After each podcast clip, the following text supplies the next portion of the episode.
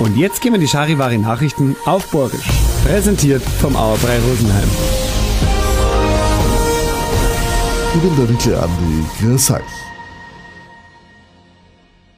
Da, wo zu Rosenheim jetzt noch der goldene Hirsch steht, sollen künftig Geschäfte und Wohnungen reinkommen, so stellt sich das der Besitzer vor. Drei Geschäfte sollen unten rein, für die oberen Stockwerke sind 19 Wohnungen geplant, dazu gehören auch schöne Penthouse-Wohnungen, wenn man sagt. Ob so baut werden darf, darüber soll die Stadt entscheiden demnächst. Am Landkreis Rosenheim gibt's jetzt dann einen Landkreispass. Der Kreistag hat beschlossen, dass er eingeführt werden soll. Damit können sie Leute, die nicht viel Geld haben, beim MVV eine günstige Monatskarten kaufen. Der Landkreis zahlt dann den Rest dazu. So steht auch der Pass um 6.400 Leute, kosten dort ein Landkreis gut 135.000 Euro. Wohnungen da man eigentlich allweil mehrer Bracher baut werden aber weniger. Beim Statistischen Bundesamt haben sie ausgerechnet, dass im letzten Jahr für 206.000 Wohnungen eine Baugenehmigung gegeben hat. Das sind 94.000 weniger wie im Jahr davor und so wenig wie seit zehn Jahren nimmer. Zusammenhängen tut's wohl damit, dass Bauen so teuer worden ist.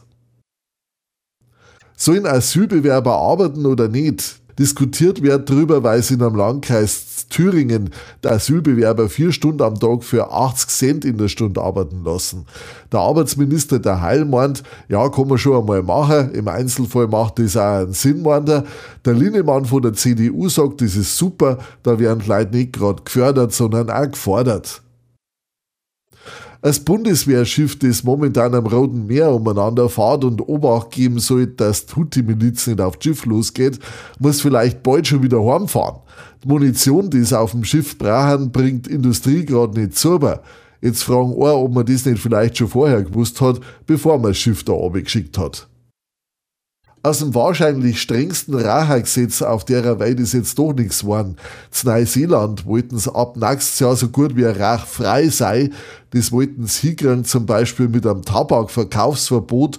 Alle, die nach 2009 geboren sind, hätten demnach ihr ganz Leben keinen Tabak kaufen dürfen.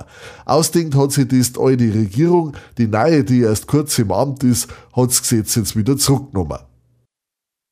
So, jetzt kennt euch aus, passt auf euch auf und bleibt gesund. Und das waren's, die Nachrichten auf Borisch, präsentiert vom Auerbrei Rosenheim.